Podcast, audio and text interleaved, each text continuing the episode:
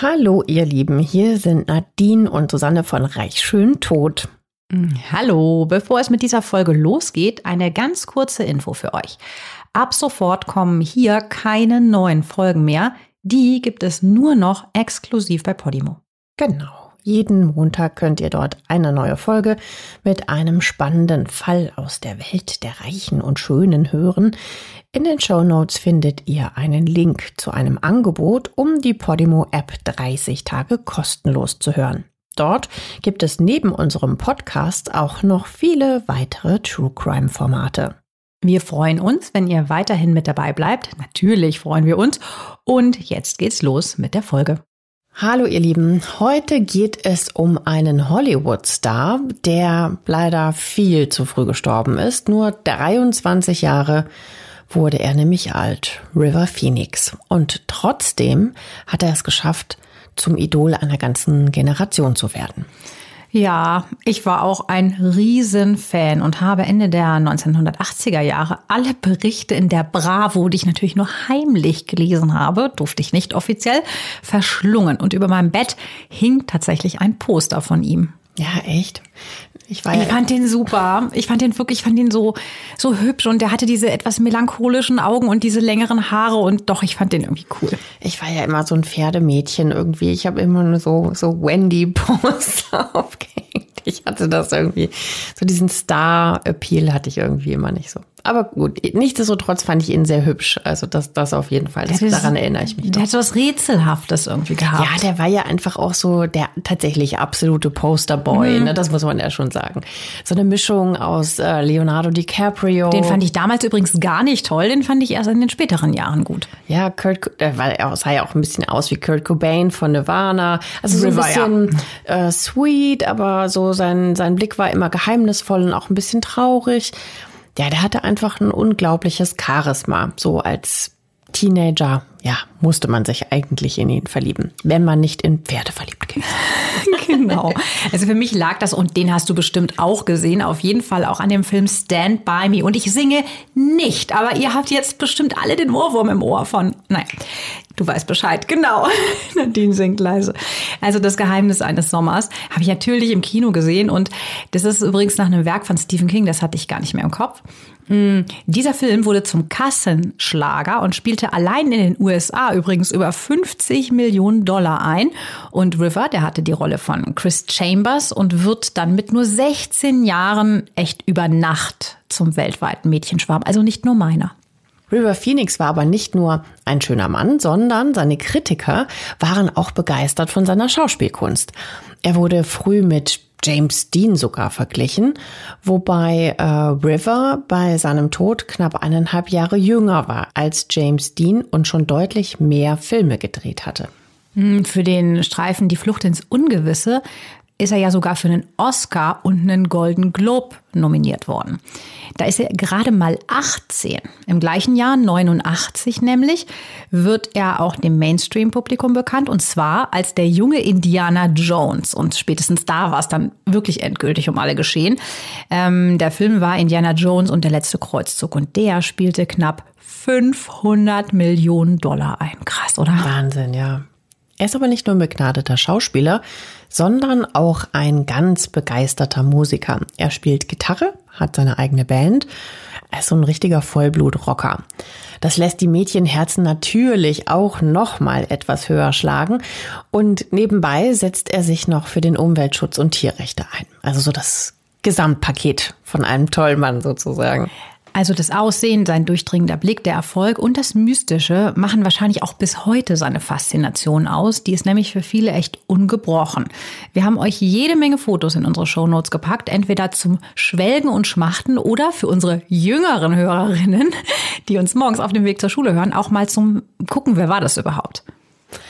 Äh, zudem hat River jede Menge illustre Freunde aus dem Film- und Musikbusiness. Und manche dieser Freundschaften werden ihm später allerdings zum Verhängnis. Mhm. Und da sind wir dann beim True Crime Aspekt, ne? Und damit herzlich willkommen bei Reich Schön Tot, eurem True Crime Podcast aus der Glitzerwelt. Ich bin Susanne. Hi. Und hi, ich bin Nadine. Unser heutiger Fall ist also wirklich spektakulär, denn das einzigartige Leben von River Phoenix gleicht einem Hollywood-Film mit ganz vielen Höhen und Tiefen und einem leider sehr tragischen Ende. Beginnen wir mal direkt mit seinem Todestag. Am späten Abend des 30. Oktober 1993, in der Nacht zum Halloween-Tag, geht bei der Polizei in West Hollywood ein Notruf ein. Am Telefon ist ein aufgelöster junger Mann. Seine Verzweiflung ist regelrecht greifbar. Ich habe mir das auch nochmal angehört. Das ist wirklich ganz, ganz schlimm. Seine Stimme überschlägt sich an manchen Stellen und er ist den Tränen nahe. Er schreit in die Leitung, es ist mein Bruder, bitte kommen Sie. Er hat Anfälle, bitte kommen Sie. Sie müssen herkommen, bitte. Also der ist wirklich total verzweifelt. Der Mitarbeiter in der Notrufzentrale versucht den Anrufer zu beruhigen und fragt erstmal nach dem Alter der hilfsbedürftigen Person. Er ist 23. Ich glaube, er hat Valium genommen oder etwas anderes. Das weiß ich nicht. Bitte, er stirbt. Sofort eilt dann auch ein Krankenwagen zum Ort des Geschehens. Ähm, das ist nämlich der Viper Room, also ein mega angesagter Nachtclub in West Hollywood, der keinem geringeren als Superstar Johnny Depp gehört. Vor einem Nebeneingang des Clubs liegt auf dem Boden ein junger Mann. Es ist River Phoenix. Über ihm kniet eine junge Frau, die versucht, ihn bei Bewusstsein zu halten. Die junge Frau ist Rivers 20-jährige Schwester Rain. Daneben stehen mehrere Personen, die mit ihren Nerven fix und fertig sind. Darunter der Anrufer, Rivers jüngerer Bruder Joaquin, der vor zwei Tagen seinen 19. Geburtstag feierte. Die Sanitäter versuchen, das Opfer zu reanimieren. Sein Herz schlägt aber nicht mehr. Dann geht es mit Blaulicht ins Cedar Sinai Medical Center. Im Krankenhaus kämpfen die Ärzte um das Leben des jungen Hollywood-Stars. Die Geschwister, Rivers Freundin, die Schauspielerin Samantha Mathis und Fleer, Mitbegründer und Bassist der legendären Red Hot Chili Peppers, die warten in der Zwischenzeit im Besuchsbereich der Klinik. Es sind bange Minuten für die Anwesenden. Gegen zwei Uhr nachts kommt schließlich ein Arzt zu der Gruppe. River Phoenix hat es nicht geschafft. Um 1.51 Uhr am 31. Oktober 93, Halloween, wird er für tot erklärt. Eine Tragödie. Doch woran starb der Teenie-Schwarm mit nur 23 Jahren und wie konnte es überhaupt so weit kommen? Das werden wir jetzt besprechen. Der verhängnisvolle Abend des 30. Oktober 1993 startet gegen 19 Uhr mit einer Privatparty im Zimmer 328 des Nico Hotels in Los Angeles. River ist tagsüber am Set seines letzten Films Dark Blood gewesen. Es stehen Innenaufnahmen an, elf Drehtage sind dafür veranschlagt. Davor hat er jetzt schon sechs Wochen total in der Einöde, nämlich in Utah gedreht. Die Filmcrew merkt, dass etwas mit dem Schauspieler nicht stimmt. Darkblood-Regisseur George Sluser erklärt, er war anders als sonst. So als hätte er etwas eingenommen. Er hatte sich innerlich abgeschottet. Man kam gar nicht an ihn ran. Dennoch dreht er die Filmszenen in gewohnter Routine ab. Nach Drehschluss trifft er sich dann mit seinen Geschwistern Joaquin, der sich damals noch Leaf nennt, und Rain sowie seiner aktuellen Freundin eben dieser Samantha Mathis. Genau, Rain ist die Schwester, ne? Mhm. River freut sich auf den Abend. Morgen hat er keinen Drehtag am Set und kann die Nacht einfach genießen. Wochenlang hatte er seine Freundin und seine Geschwister nicht gesehen. Es wird gefeiert, der Champagner fließt. Nur River bleibt beim Orangensaft. Bei der Autopsie wird später nicht ein Tropfen Alkohol in seinem Blut gefunden. Aber der Schauspieler pusht sich lieber mit anderen Dingen. Regisseur George Sluser erinnert sich, er hat Kokain genommen. Ich war im Zimmer nebenan, die Tür stand offen. Überall lag das Zeug rum. Gegen 23 Uhr brechen die vier auf. Im Hotel treffen sie noch George.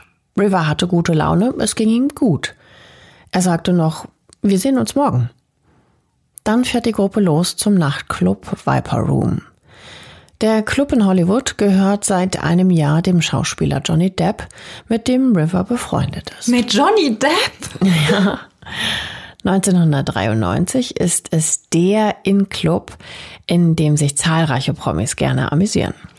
Samantha glaubt, dass sie nur Rivers jüngere Geschwister dort abladen und sie sich anschließend zu zweit einen gemütlichen Abend zu Hause machen. Schließlich haben die beiden sich ja wochenlang wegen der Dreharbeiten nicht gesehen. Doch als sie im Club ankommen, sagt River zu seiner Freundin, Oh, heute Abend spielen ein paar Leute im Club und ähm, die wollten eigentlich, dass ich mit ihnen spiele. Ist doch okay, oder? Erinnert sie sich später. Naja, für Samantha ist es natürlich mh, hm, nicht okay. Sie hatte sich ja so einen kuscheligen Abend mit ihm vorgestellt, aber was soll man da schon machen? Widerwillig geht sie mit in den Viper Room. Es werde schon nicht so lange dauern, hofft sie. Einfach gehen will sie jedoch nicht, denn im Kofferraum ihres Wagens ist noch Rivers Gepäck. Außerdem merkt sie, dass ihr Freund unbedingt bleiben will. Es scheint ihm also sehr viel zu bedeuten. Ja, es ist auch absolut kein Wunder, denn auf der Bühne des Viper Room tritt die Band P auf. Und das ist so eine richtige All-Star-Band. Die besteht aus Johnny Depp, Rivers Freunden Fleer und John Frusciante von den Red Hot Chili Peppers, Al Jorgensen von der legendären Industrial Metal Band Ministry und Gibby Haynes von den Butthole Surfers. Und River soll bei ein paar Songs Gitarre spielen.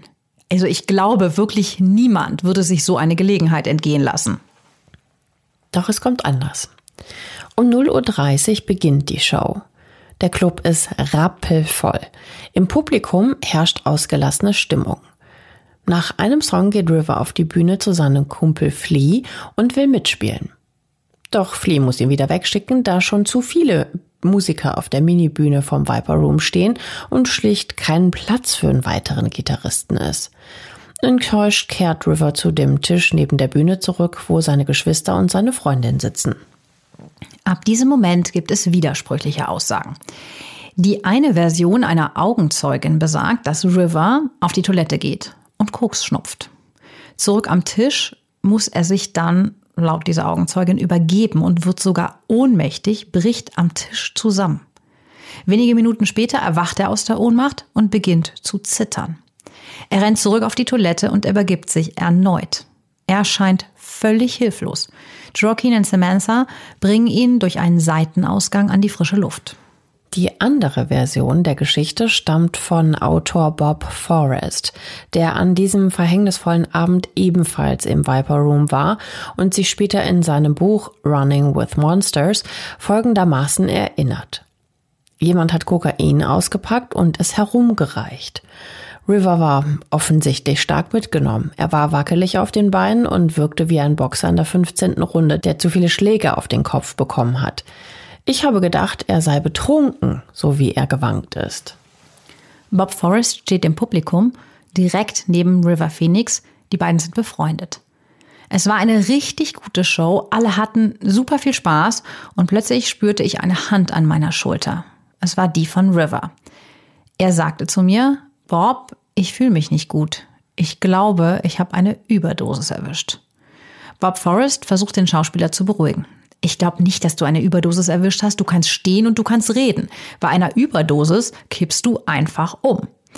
Dennoch bietet er ihm an, ihn besser nach Hause zu fahren. River lehnt laut dem Autor aber ab und meint, dass es ihm besser geht. Plötzlich kommt es zwischen River und einem anderen Gast zum Streit. Es kommt sogar zum Handgemenge. Was der Auslöser für den Ärger war, das ist bis heute total unklar. Ein Türsteher packt die beiden und bringt sie dann zu einem Nebenausgang des Clubs. In diesem Moment kommt Samantha von der Toilette zurück. Sie sieht den Tumult und eilt zu ihrem Freund. Auch Joaquin ist an Rivers Seite. Der Türsteher wirft die beiden aus dem Club. Samantha und Joaquin folgen den dreien. River wankt und fällt hin.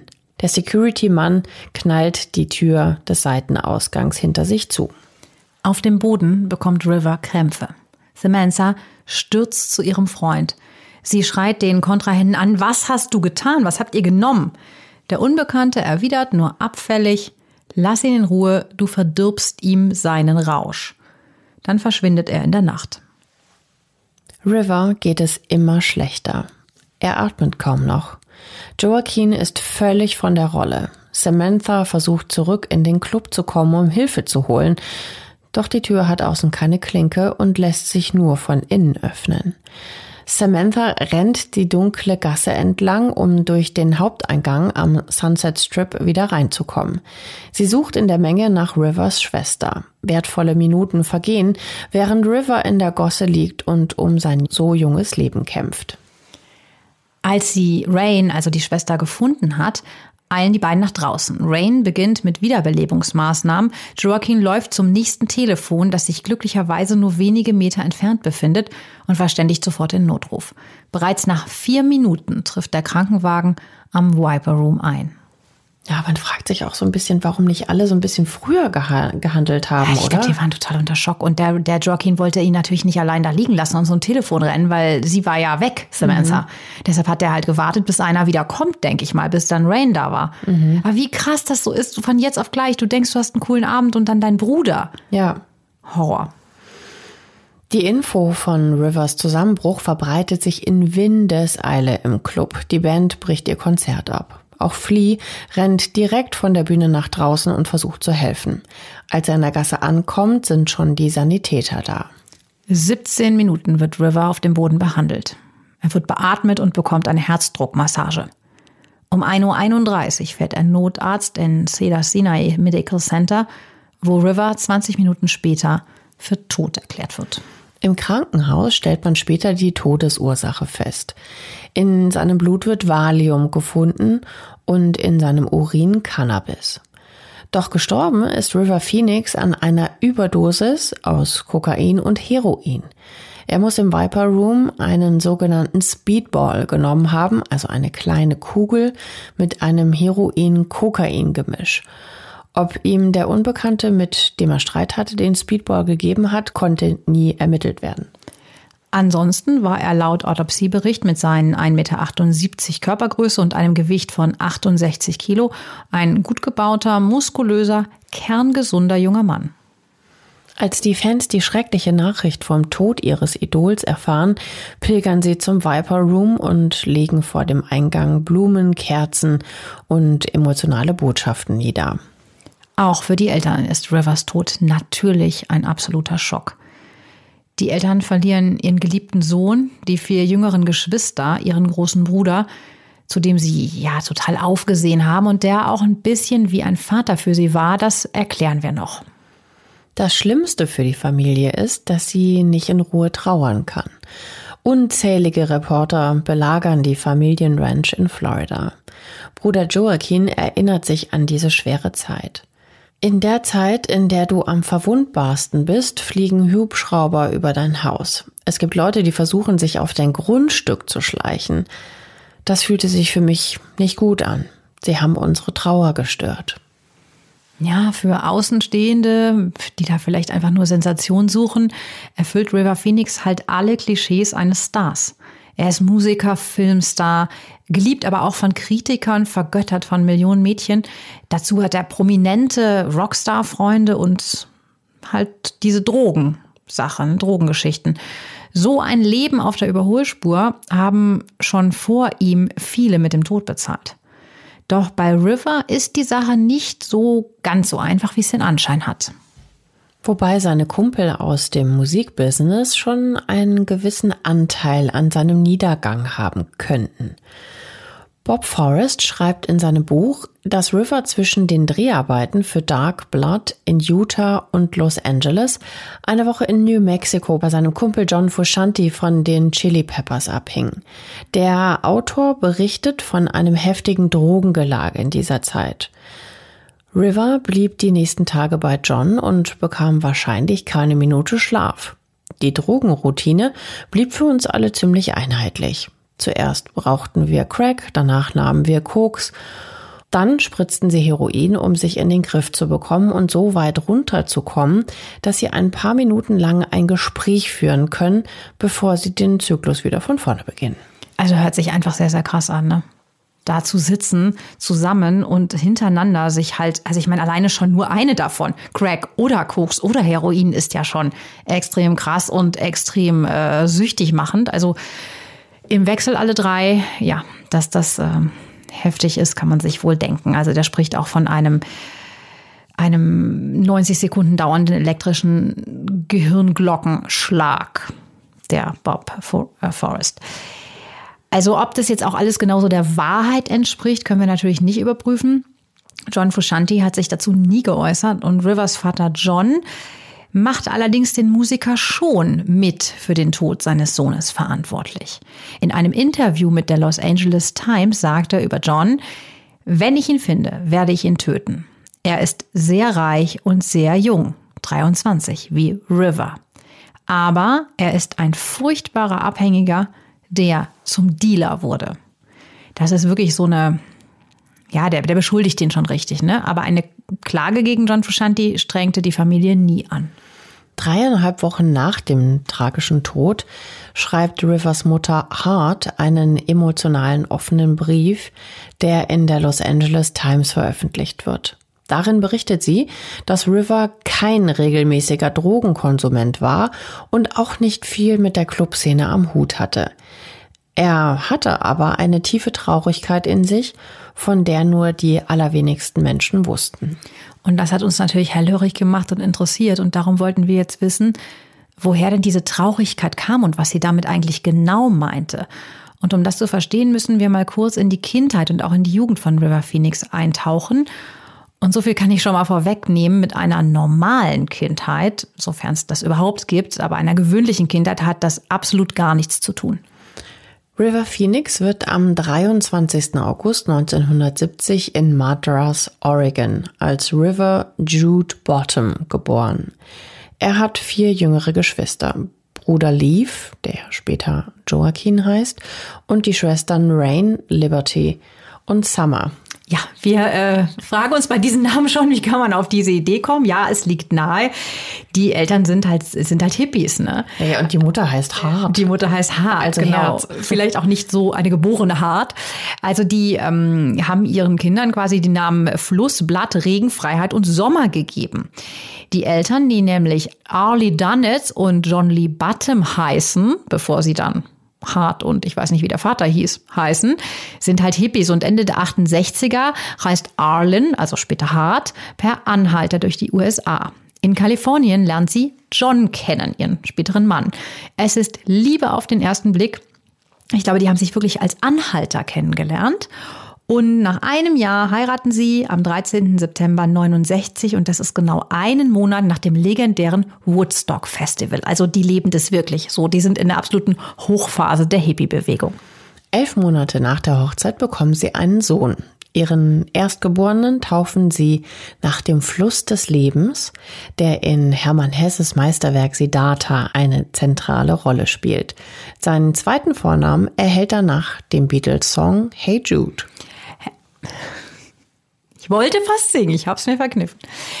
Im Zweijahresrhythmus kommen die vier weiteren zur Welt. Die ständig wachsende Familie bleibt nie länger an einem Ort und reist ständig umher. Das ist übrigens auch der Grund, warum River nie zur Schule ging.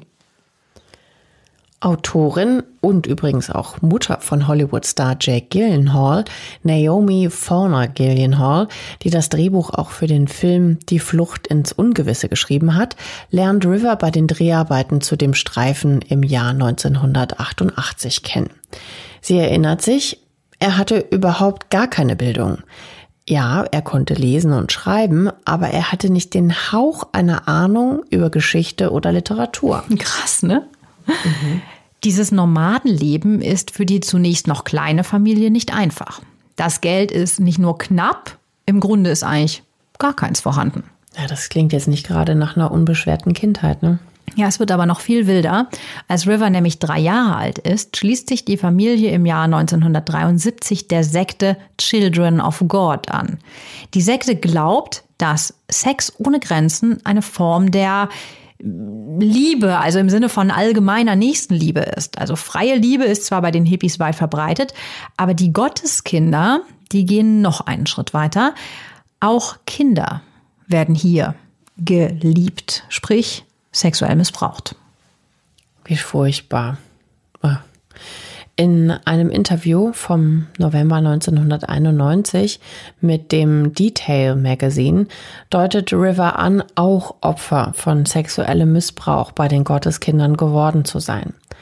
Er sagt, dass er seine Jungfräulichkeit im Alter von vier Jahren verloren hat. Er habe diese Erinnerungen aber verdrängt. Das Magazin Vanity Fair spricht in einem Bericht davon, dass er mit vier Jahren vergewaltigt wurde. Wer dem kleinen River das angetan hat, ist allerdings nicht bekannt. Die Eltern scheinen aber nichts von dem Missbrauch mitbekommen zu haben, ansonsten hätten sie wahrscheinlich anders reagiert. Das wird deutlich, als die Familie die Sekte verlässt. Darüber sprechen wir gleich auch noch. Die Vergewaltigung könnte jedenfalls der Grund für Rivers innere tiefe Traurigkeit gewesen sein. Ist aber nur eine Vermutung. Mit Sicherheit kann man das nicht sagen. Ja, man kann sich nur vorstellen, wenn da in Ansätzen was dran ist, dass es halt der absolute Horror sein musste. River ist übrigens nicht der einzige Prominente, der seine Kindheit bei den Gotteskindern verbringen musste. Auch die Schauspielerin Rose McGowan die wir aus der TV-Serie Charmed, Zauberhafte Hexen kennen, war wegen ihrer Eltern zwangsweise Mitglied bei den Children of God. Allerdings war sie in einer anderen, ja, äh, in Anführungszeichen Niederlassung der Sekte untergebracht. Zu ihrer Hochzeit hat die Sekte 15.000 Mitglieder auf der ganzen Welt, die in hunderten Gemeinden organisiert sind. Wie krass, ne, dass sich das dann so verbreiten kann. Der sexuelle Missbrauch ist ja schlimm genug, aber auch sonst ist das Leben hier hart. Schule gibt es, wie gesagt, keine. Stattdessen müssen die Kinder von Tür zu Tür ziehen und sollen versuchen, andere Leute für die Sekte zu missionieren. Den Rest ihrer Zeit verbringen sie auf Obstplantagen und arbeiten als Erntehelfer, also einfach Kinderarbeit. River muss mit seiner Schwester Rain regelmäßig auf der Straße als Band spielen, um Geld für das Essen zu verdienen. Die Sektenmitglieder werden auch immer wieder so eine Art von Gehirnwäsche unterzogen. Ja, so eine grauenhafte Kindheit, die River im Jahr 1994 im Esquire, das ist ein Magazin, so zusammenfasst. Sie sind widerwärtig und sie zerstören das Leben von Menschen, sagt er da. Also die wahrscheinlich die Sektengründer, meint er, ne? Die Eltern sind tief in der Sekte verwurzelt. Mehr als 40 Mal zieht die Familie um. Schließlich werden sie nach Mittel- und Südamerika geschickt, um auch da neue Sektenmitglieder zu rekrutieren. In Puerto Rico kommt 1974 das dritte Kind, das ist Joaquin, zur Welt und erhält den Namen Leaf. Vater John wird sogar zum Erzbischof von Venezuela, der Gotteskinder, ernannt. Und dort wird auch die Tochter Liberty im Jahr 76 geboren. Rund ein Jahr später verlassen 1977 die Eltern desillusioniert die Sekte und kehren den Gotteskindern den Rücken. Der Grund ist das sogenannte Flirty Fishing. Weibliche Mitglieder der Sekte mussten Sex mit Anwärtern der Gotteskinder haben, auch gegen ihren Willen. Die Tochter des Sektenanführers bezeichnet später das Flirty Fishing als religiöse Prostitution. Bruder Joaquin Phoenix sagt einmal gegenüber Vanity Fair, dass seine Eltern einen Brief erhalten haben damals, wo die Mutter Hart und die beiden Töchter Liberty und Rain aufgefordert wurden, beim Flirty Fishing mitzumachen. Die sagten dann, verdammt, wir sind jetzt hier raus. Laut der Aussage von Mutter Hart hat es mehrere Jahre gedauert, um unseren Schmerz und unsere Einsamkeit zu überwinden nachdem die Familie die Gruppe verlassen hatte. Also krass, ne? obwohl das so alles war, haben die sich da schon tief reingekniet und, und sich da verbunden gefühlt. Über die Gotteskinder gibt es übrigens eine spannende Theorie, die mit Rivers Tod zu tun hat. Die werden wir euch am Ende noch verraten. Aber erstmal kehrt die Familie enttäuscht, ähm, Gerüchten zufolge auf einem großen Fischereischiff in die USA zurück und lässt sich in Winter Park, Florida im Haus von Harts Eltern nieder. Während der Schifffahrt sieht die Familie, wie brutal kommerzieller Fischfang abläuft. So ähm, sollen sie wohl ab diesem Zeitpunkt vegan gelebt haben und sich für den Tier- und Umweltschutz eingesetzt haben, aufgrund von dieser Schiffsüberfahrt. Das weiß man aber nicht genau, ob es jetzt daran lag, aber das ist so als einen Grund anzunehmen, dass sich auch River Phoenix später immer total für Tierschutz und fürs vegane Leben engagiert hat. In Winterpark kommt im Dezember 68, kommt im Dezember 78 das letzte Kind Summer zur Welt. Wenige Monate später ändern die Buttons ihren Nachnamen als Zeichen des Neuanfangs in Phoenix.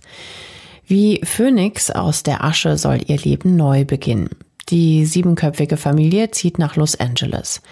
Vater John arbeitet zunächst als Landschaftsarchitekt, doch eine Rückenverletzung zwingt ihn dazu, den Job aufzugeben. Mutter Hart nimmt eine Stelle als Sekretärin beim Medienkonzern NBC an, damit die Familie ein Auskommen hat. Auch die Kinder sollen etwas zum Lebensunterhalt beisteuern. Regelmäßig spielen jetzt River, Joachim, Summer und Rain Coverversionen bekannter Songs auf der Straße. Das kennen sie ja schon, aber jetzt sammeln sie das Kleingeld halt für sich und ihre Familie.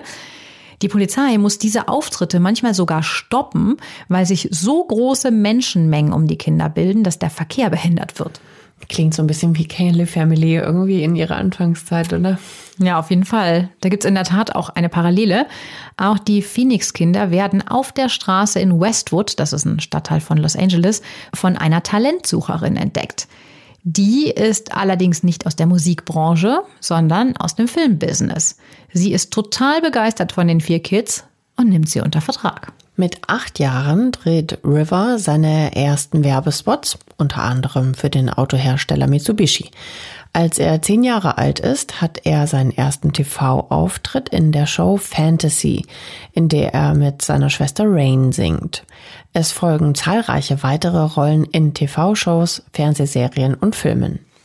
Ja, und dann kommt eben sein Durchbruch, von dem ich ja ganz am Anfang schon erzählt hatte, mit 16 im Blockbuster Stand By Me, das Geheimnis eines Sommers. Das war 86.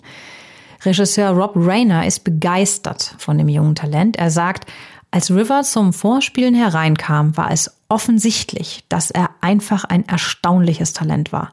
Er konnte Instrumente spielen, er war so klug und brillant, also obwohl er ja nicht so viel Bildung in der Schule mitbekommen hatte, aber dieser Regisseur sagte, River konnte wirklich alles machen. Allerdings muss ihn der Regisseur erst überzeugen, seinen Schmerz vor der Kamera zu zeigen. Ich sagte zu ihm, ich möchte, dass du an eine Zeit denkst, in der dich jemand, ein Erwachsener, im Stich lässt, der dir wichtig ist. Er nickte und ging weg, um ein paar Minuten nachzudenken. Die nächste Einstellung, in der er weint, ist diejenige, die dann auch im Film zu sehen ist. Er sagte mir nie, worüber er nachdachte. Ich nahm an, es sei vielleicht ein Elternteil, aber ich weiß es nicht. Und wenn ich mir den Film jetzt anschaue, wenn er am Ende verschwindet, dann ist das einfach sehr, sehr traurig. River spricht nach den Dreharbeiten über seine Rolle. Die Wahrheit ist, dass ich mich so sehr mit meiner Rolle von Chris Chambers in Stand By Me identifiziert habe, dass ich wahrscheinlich einen Psychiater hätte aufsuchen müssen, wenn ich nach dem Dreh nicht zu meiner Familie hätte zurückkehren können. Auch sein Schauspielkollege Will Wheaton erinnert sich an die Dreharbeiten mit River. Er sagt, River war cool und richtig klug und leidenschaftlich, sogar in diesem Alter wie eine Vaterfigur für einige von uns. Ja, und ab da ging seine Karriere einfach durch die Decke. Er konnte sich vor Rollenangeboten kaum retten. Seine erfolgreichsten Filme sind Die Flucht ins Ungewisse, es war 88, Indiana Jones und der letzte Kreuzzug 89 und My Private Idaho. Das Ende der Unschuld, den kennen wir auch noch sehr gut, der war 91. River spielt immer dann seine besten Rollen, wenn diese einen komplizierten familiären Hintergrund haben, so wie er ihn selbst erlebte. Dann liefert er eine wirklich überragende Schauspielleistung ab, wie in, du hast es gerade gesagt, My Private Idaho, Das Ende der Unschuld oder Die Flucht ins Ungewisse oder Mosquito Coast. Ja, er hat die ganz große Begabung, sich nicht nur in die Charaktere seiner Rollen hineinzuversetzen, sondern er lebt die Rollen regelrecht. Dafür überschreitet er manchmal auch Grenzen. Für den Film My Private Idaho da hat er, also da spielt er einen schwulen Stricher, da hat er sich wirklich mit männlichen Prostituierten getroffen und auch, ist auch in deren Leben eingetaucht, so richtig eingetaucht. Und dabei experimentiert er dann tatsächlich auch mit harten Drogen. Wahrscheinlich kommt er da mit Kokain in Berührung. Er hat dann mega Erfolg und Millionen von Fans, doch der Ruhm ist ihm eigentlich egal. Im Gegenteil, der ganze Fame ist ihm eigentlich unangenehm und am liebsten hätte er damit gar nichts zu tun. Er will lieber in Ruhe Musik machen und die Umwelt retten und er will eigentlich auch gar nicht von Mädchen auf der ganzen Welt angehimmelt werden. Diese Haltung verbindet ihn mit Kurt Cobain von Nirvana, der schlussendlich sogar an seiner Berühmtheit zugrunde gegangen ist. Von seinen ersten Gagen kauft sich River übrigens eine Gitarre für 650 Dollar. Die ist dann sein größter Schatz. Mit der spielt er seinen ja, progressiven, ätherischen Folk-Rock, wie er selber seinen Musikstil bezeichnet. Er ist ein brillanter Gitarrist, singt und komponiert seine Stücke selbst. So eine kleine Notiz am Rande. Das Gitarrespielen hat er sich auch selber beigebracht im zarten Alter von fünf. River sieht die Schauspielerei eher als Mittel zum Geldverdienen. Er macht sich selbst großen Druck, indem er sich als Familienoberhaupt sieht und glaubt, die Familie versorgen zu müssen. Der berufsunfähige Vater hat mittlerweile ein massives Alkoholproblem und ist hm, eigentlich eher eine Last für die Familie. Ja, das war ja das, was wir vorher am Anfang mal gesagt hatten, ne? dass es so ist, dass die dass die anderen Geschwister fast ihn so ein bisschen in der Vaterrolle gesehen haben, weil das eigentlich recht tragisch war, dass der Vater dann halt so abrutscht und mit diesem Lebenswechsel und dem Austritt aus der Sekte dann auch irgendwie so gar nicht gut zurechtkommt und dann in diesen Alkohol abrutscht. Dazu passt auch die Aussage seiner Freundin, also Rivers Freundin Samantha Mathis. Die hat nämlich kurz nach seinem Tod gesagt, River hätte im Jahr davor zu ihr gesagt, ich muss nur noch einen Film machen, um genug Geld beiseite zu legen, damit meine jüngste Schwester aufs College gehen kann. Mm, was für ein toller großer Bruder, ne? Also er hat sich sehr, sehr, sehr verantwortlich gefühlt, immer für alle. Mm. Ja, aber was auch für ein enormer Druck, ne? Für einen so jungen Menschen. Und der wird natürlich auch nicht dadurch weniger, dass sich die Mutter dann vom Vater trennt und mit den Kindern von Los Angeles nach Florida zieht. Dort möchte sie ihre Kids vor dem schädlichen Einfluss Hollywoods bewahren. River bleibt aber die meiste Zeit in LA, um Geld für die Familie zu verdienen. Nur wenn er nicht drehen muss, besucht er seine Familie in Florida.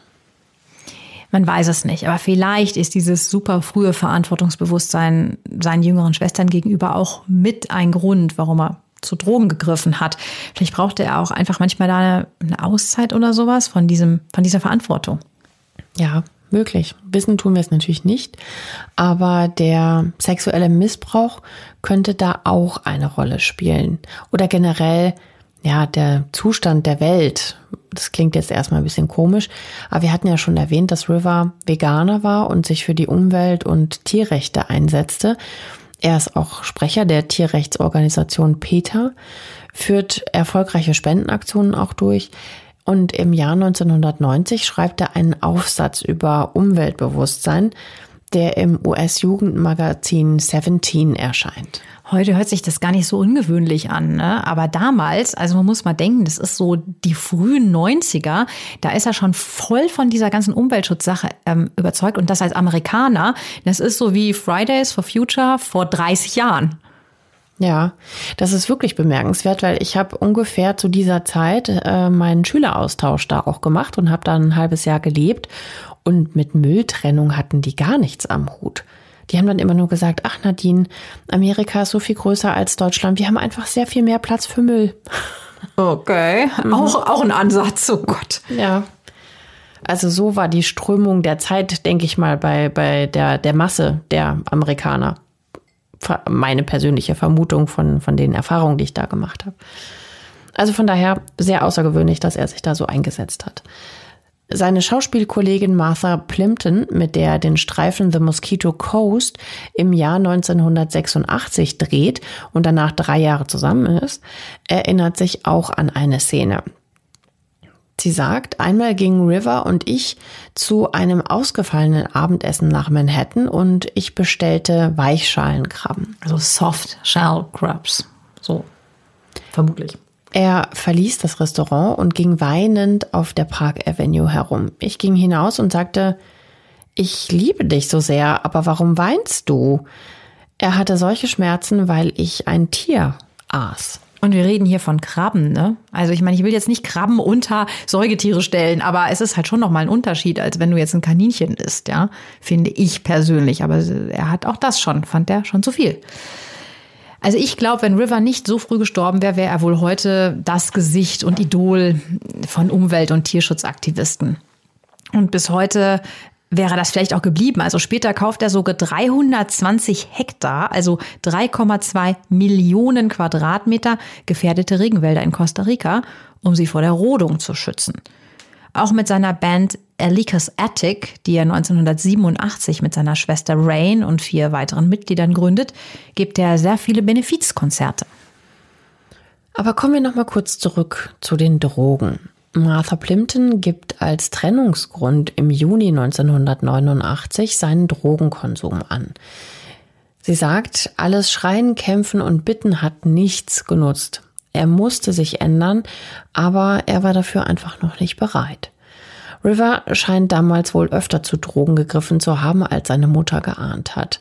Sie sprach in dem oben erwähnten Interview schließlich nur von einem gelegentlichen Drogenkonsum. Gut, das würde man vielleicht auch nicht als allererstes seiner Mutter erzählen, ne? wenn man Kokain und Heroin nimmt.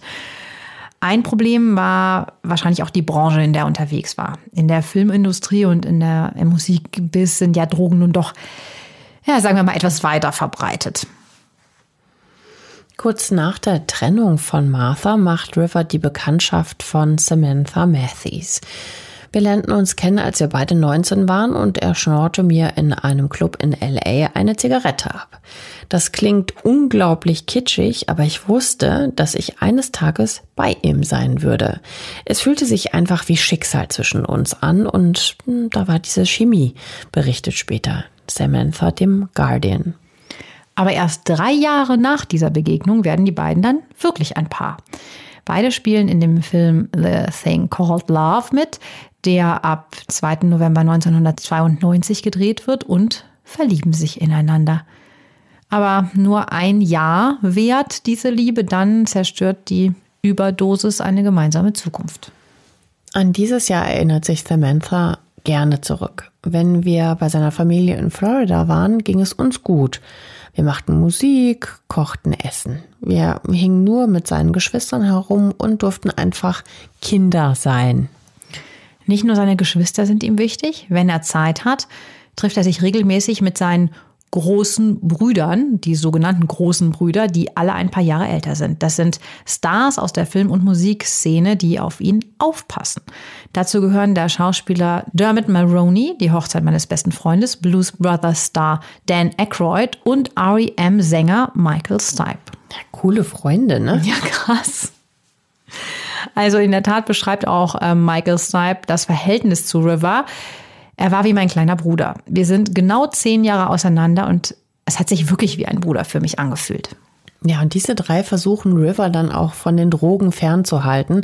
Vor allem Dan Aykroyd, der seinen besten Kumpel und Co-Star in Blues Brothers, John Belushi, zehn Jahre zuvor durch eine Überdosis verloren hatte, hat starken Einfluss auf River. Bei ihm leben River und Samantha dann auch für mehrere Wochen in seiner Wohnung in Kanada.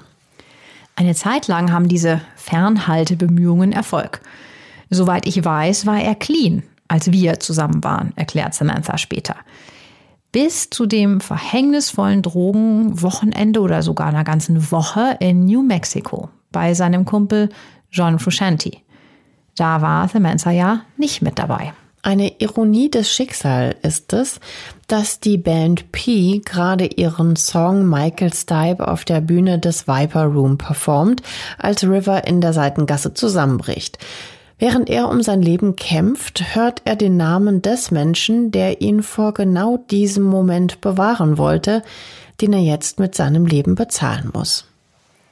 Natürlich gibt es keinen Todesfall unter Prominenten, wo es nicht auch Verschwörungstheorien gibt. Seit dem Tod von River kursieren vor allen Dingen zwei verrückte Theorien darüber. Die eine besagt, dass River sogar ermordet wurde. Okay, in einem vollen Club. Ja. Auf diese Frage gibt es natürlich keine richtige Antwort. Als Indiz führen die, wir nennen sie ja mal Verschwörungstheoretiker ins Feld, dass sich River öffentlich so ablehnend gegen Drogen positionierte. Und ein überzeugter Drogengegner tötet sich ja nicht mit einer Überdosis. Jemand muss ihn also gegen seinen Willen den Speedball verabreicht haben. Gar nicht so einfach, denn ein Speedball spritzt man sich entweder in die Vene oder man schnupft, raucht oder schluckt die Kokain-Heroin-Mischung. Bei der Autopsie wurden vier Einstichstellen gefunden, aber die stammten von den Wiederbelebungsmaßnahmen der Ärzte und Sanitäter. Der Pathologe geht davon aus, dass der Speedball in einer Flüssigkeit aufgelöst wurde und er das Gemisch getrunken hat, weil im Magen eine große Menge Heroin gefunden wurde. Gegen seinen Willen hat er das Gemisch aber nicht getrunken. Wenn man Heroin und Kokain auflöst, schmeckt das nämlich grauenhaft. Das schmeckt man dann auch sofort raus, also falls es ihm jemand untermischen wollte. Zudem war River ja schon seit Jahren kein Drogengegner mehr. Das hatten wir ja eben schon erklärt. Also die wahrscheinlichste Erklärung ist, dass River dachte, es sei vielleicht nur in Anführungszeichen Koks, was ihm da gereicht wurde, aber offensichtlich war zu viel Heroin in der Mischung. Um diese Theorie abzuschließen, hinter dem Mord sollen Sektenmitglieder der Gotteskinder stecken, die wollen, dass er schweigt und nichts mehr über den sexuellen Missbrauch in der Sekte erzählt. Ja, gut.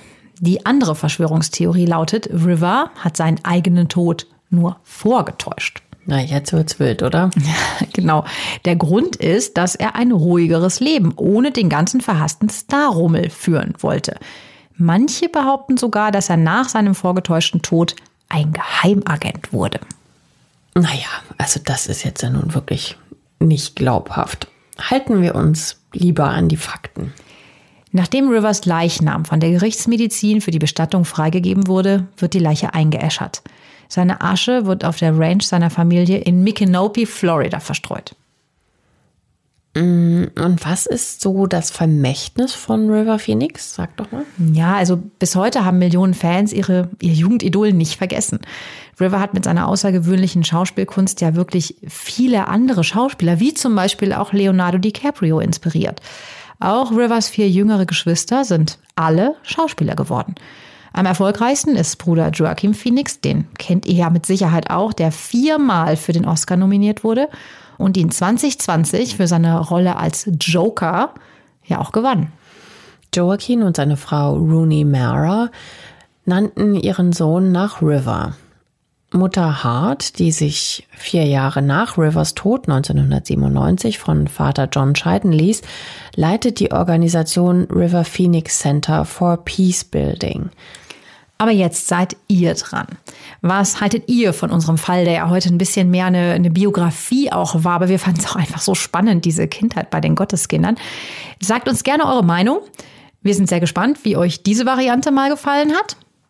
Das war ja heute auch ein äh, Wunsch, den ihr geäußert habt bei Instagram. Von daher macht es gerne immer weiter. Auch gerne auf Instagram. Auch gerne auf Instagram, dass ihr uns einfach Sachen schreibt, die ihr einfach von uns gerne hören möchtet. Wir freuen uns natürlich auch, wenn ihr den Podcast abonniert und mal in die Shownotes guckt. Die findet ihr, wenn ihr ganz runter scrollt. Genau, einfach, ähm, da seht ihr mehrere Links und die führen dann immer zu den Fotos, von denen wir so oft sprechen, von den sogenannten Show Notes.